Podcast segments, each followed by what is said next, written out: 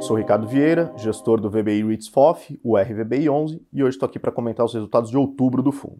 Embora a gente tenha observado estabilidade no IFIX, é importante se debruçar setorialmente o que aconteceu ali na movimentação de outubro. Né? Se a gente entrar numa divisão setorial e observar, por exemplo, o Teva Index, que separa entre Teva Index tijolo e papel, é possível observar que houve uma reversão dos movimentos que aconteceram ali no terceiro trimestre desse ano. Então, basicamente, pela primeira vez nos últimos meses, os fundos de papel voltaram a ter uma performance melhor do que os fundos de tijolo. Foi uma alta de 0,8% nos fundos de papel, contra uma queda de 1% nos fundos de tijolo. E o que, que a gente atribui essa separação e essa diferença de performance? Basicamente em dois fatores. O primeiro é que houve uma realização dos ganhos no fundo de tijolo, né? Então todo aquele lucro acumulado nos últimos três meses, quando teve uma forte alta nos fundos de tijolo, boa parte desses investidores realizaram um pouco desse ganho, então é normal. E por outro lado, os fundos de papel agora estão refletindo a retomada da inflação para o campo positivo. Né? Então teve aqueles dois meses de deflação que, na nossa visão e, e quase que de, de forma homogênea no mercado,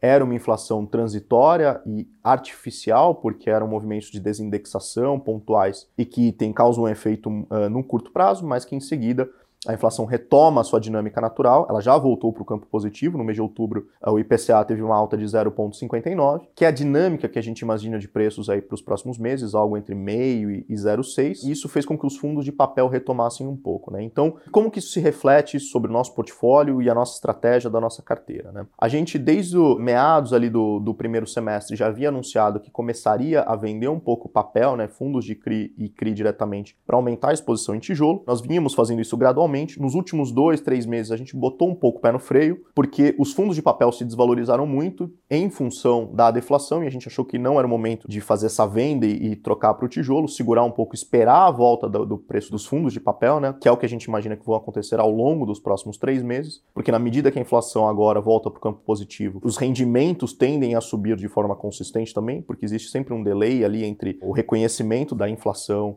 e em seguida o repasse ali para o rendimento no mês, é, esse é o efeito caixa-competência de cada fundo, são questões contábeis. Então, nos próximos 3, 4 meses, a gente imagina os fundos de CRI com o rendimento subindo de forma consistente, e aí a valorização deles é, vem a reboque, e aí a gente continuará, a partir ali dos próximos 3, 4 meses, a aprofundar a nossa estratégia de vender papel e comprar tijolo. Por quê? Porque a gente acredita que mesmo com a valorização do fundo de tijolo que a gente observa aí no acumulado nesse semestre, ainda há espaço para um ganho de forma mais estrutural nos próximos meses os fundos ainda estão bem abaixo do, tanto do seu valor patrimonial quanto do que a gente acredita que é o valor justo, intrínseco de cada um daqueles ativos. Então a gente acha que ainda tem bastante espaço para os fundos de tijolo se valorizarem e que deve ser a tônica para 2023. No entanto, no curto prazo, a gente segue um pouquinho mais alocado aí nos fundos de papel para recuperar, aproveitar essa volta dos fundos de papel, é, agora com a inflação positiva e em seguida a gente volta a negociar mais a nossa carteira na direção dos fundos de tijolo. No tocante aos rendimentos, a gente manteve aí os rendimentos em 0,75 centavos por cota, é o mesmo patamar de julho